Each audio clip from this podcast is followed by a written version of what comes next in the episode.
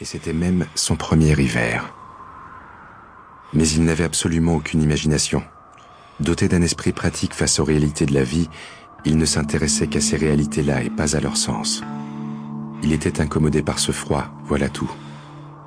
Cela ne le poussait pas à méditer sur sa fragilité personnelle, ni sur la fragilité de l'être humain en général, qui ne peut supporter les excès ni du chaud ni du froid. Et cela ne l'entraînait pas non plus à risquer des hypothèses sur l'immortalité et la place de l'homme dans l'univers. Oh non.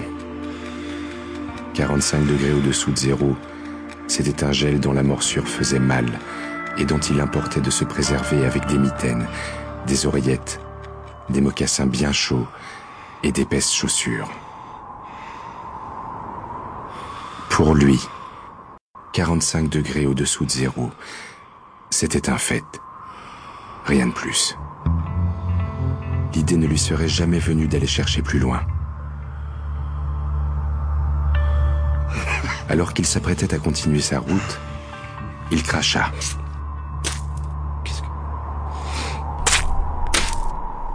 Pour la seconde fois, avant d'avoir pu atteindre la neige, sa salive crépita dans l'air.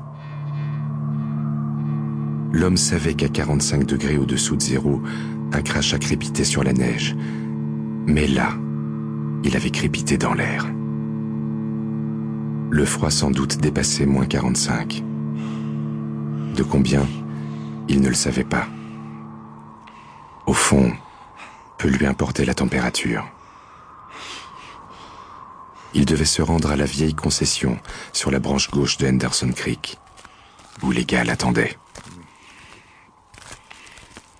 Venant de l'Indian Creek, ils avaient franchi la ligne de partage des eaux.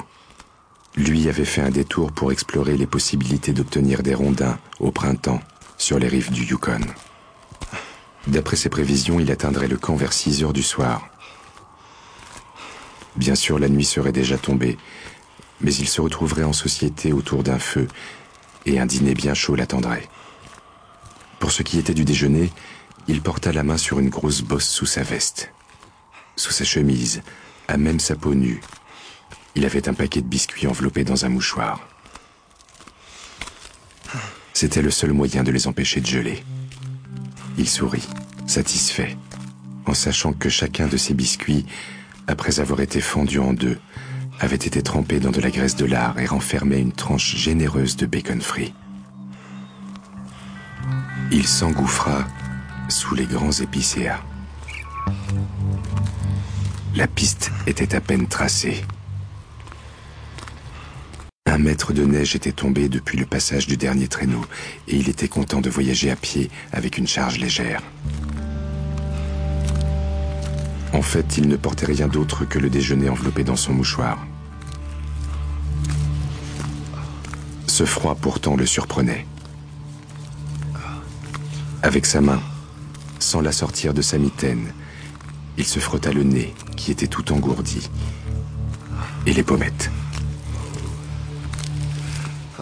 Sûr qu'il ne faisait pas chaud. Il portait une barbe épaisse, mais dont les poils ne pouvaient protéger ses pommettes saillantes ni son nez qui pointait dans l'air glacé.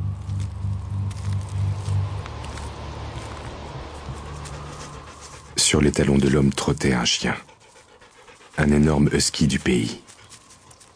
Le type du vrai chien loup à robe grise dont ni l'aspect ni le caractère ne différaient de son frère le loup sauvage. L'animal était déprimé par le froid épouvantable. Il savait que ce n'était pas un temps pour voyager. Son instinct l'avertissait plus sûrement que la raison n'avertissait l'homme. En réalité, il ne faisait pas seulement en dessous de moins 45, mais au-dessous de moins 50, de moins 55.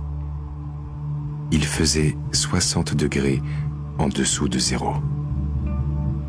Le chien ignorait tout des thermomètres. Peut-être n'avait-il pas aussi nettement conscience du froid extrême que le cerveau de l'homme. Mais la bête avait son instinct. Une crainte vague et menaçante s'était emparée d'elle et la poussait à se glisser derrière l'homme. Elle guettait ardemment tous ses gestes inhabituels, comme si elle s'attendait à le voir établir un camp ou chercher quelque part un abri.